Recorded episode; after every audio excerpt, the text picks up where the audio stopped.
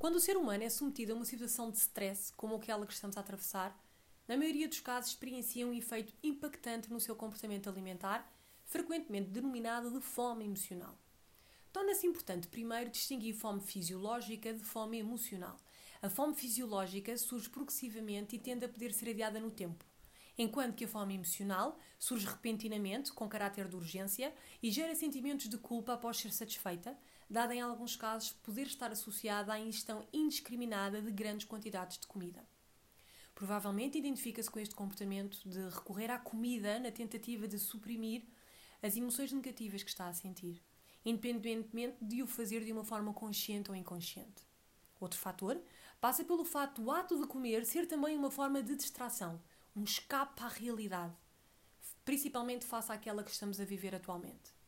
O próprio ato de mastigação é uma forma refletida da sua mente de digerir os seus pensamentos e as suas preocupações. Do ponto de vista metabólico, esta situação de stress induz o aumento na libertação de uma hormona, o cortisol, a qual desempenha um papel preponderante na regulação dos níveis de energia. Este stress que experiencia requer maior produção de energia pelo seu organismo, o que explica a tendência do ser humano em procurar alimentos ricos em gordura e em açúcar, dado os hidratos de carbono simples serem uma fonte rápida de energia que permite atingir rapidamente o limiar do prazer e o sentimento de felicidade e de bem-estar, apesar de efêmeros.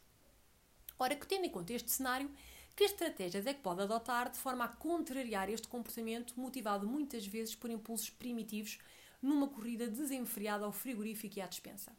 A primeira estratégia passa por ganhar consciência sobre os seus sentimentos.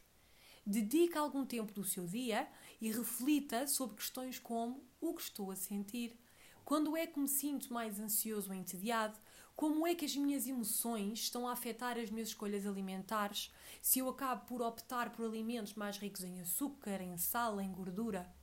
O importante é procurar refletir sobre as suas emoções de forma a identificar a origem das mesmas e, assim, com esta tomada de consciência, definir estratégias para a sua resolução.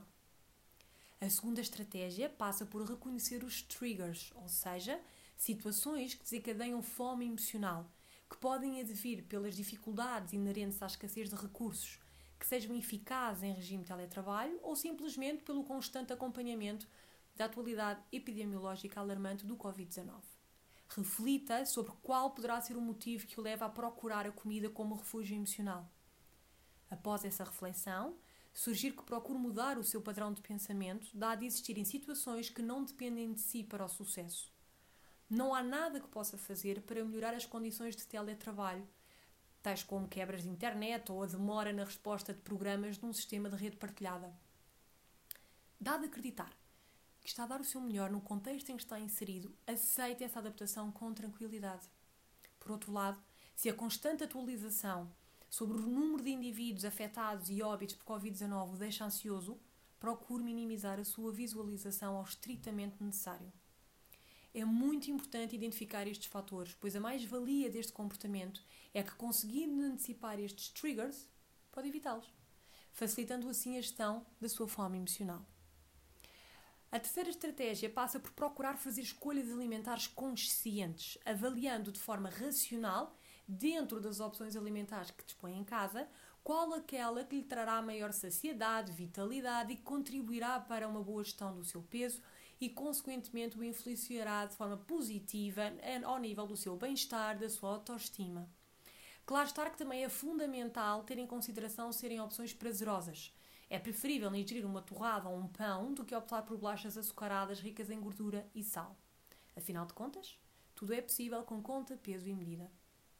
A quarta estratégia passa por pensar sobre como se irá sentir após ingerir este tipo de alimentos que, por norma, são ricos em açúcar, em gordura e em sal. O prazer momentâneo valerá assim tanto a pena? Qual o impacto destes alimentos no seu bem-estar, autoimagem e, em última instância, no seu peso? A ingestão deste tipo de alimentos trazer-lhe algum tipo de benefício que não seja uma satisfação ilusória e momentânea? Reflita sobre os pós e os contras deste comportamento. O segredo é racionalizar e visualizar os efeitos das suas escolhas alimentares. Finalmente, a última estratégia passa por procurar formas criativas de manter o contacto com aqueles que mais gosta quer através das plataformas online como o WhatsApp ou o Skype, como também através de jogos interativos. Nutra os laços com aqueles que mais ama.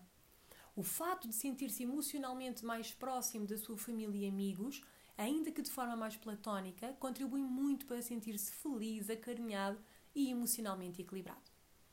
Em súmula, o segredo passa por ter consciência de si, das suas emoções, dos seus comportamentos e assim, compreendendo-os e aceitando-os, conseguirá racionalmente fazer escolhas alimentares saudáveis e benéficas para a sua saúde e bem-estar. Peço-lhe só que não centre o seu pensamento numa frase que tantas vezes ouço: Eu não consigo. Pois esta é uma crença limitadora, uma autossabotagem que a sua mente cria de forma ilusória para tentar enganá-lo. A mente chama-se mente porque é mentirosa. Este padrão de pensamento tem efeitos destrutivos, pois, na verdade, todos nós reunimos competências para conseguir superar qualquer desafio. Espero que o meu contributo tenha sido positivo e que, acima de tudo, reflita sobre estas questões. O segredo está em ganhar consciência sobre si e ouvir a sua voz interior, pois essa sim diz sempre a verdade. Despeço-me com um sorriso de esperança e um até breve.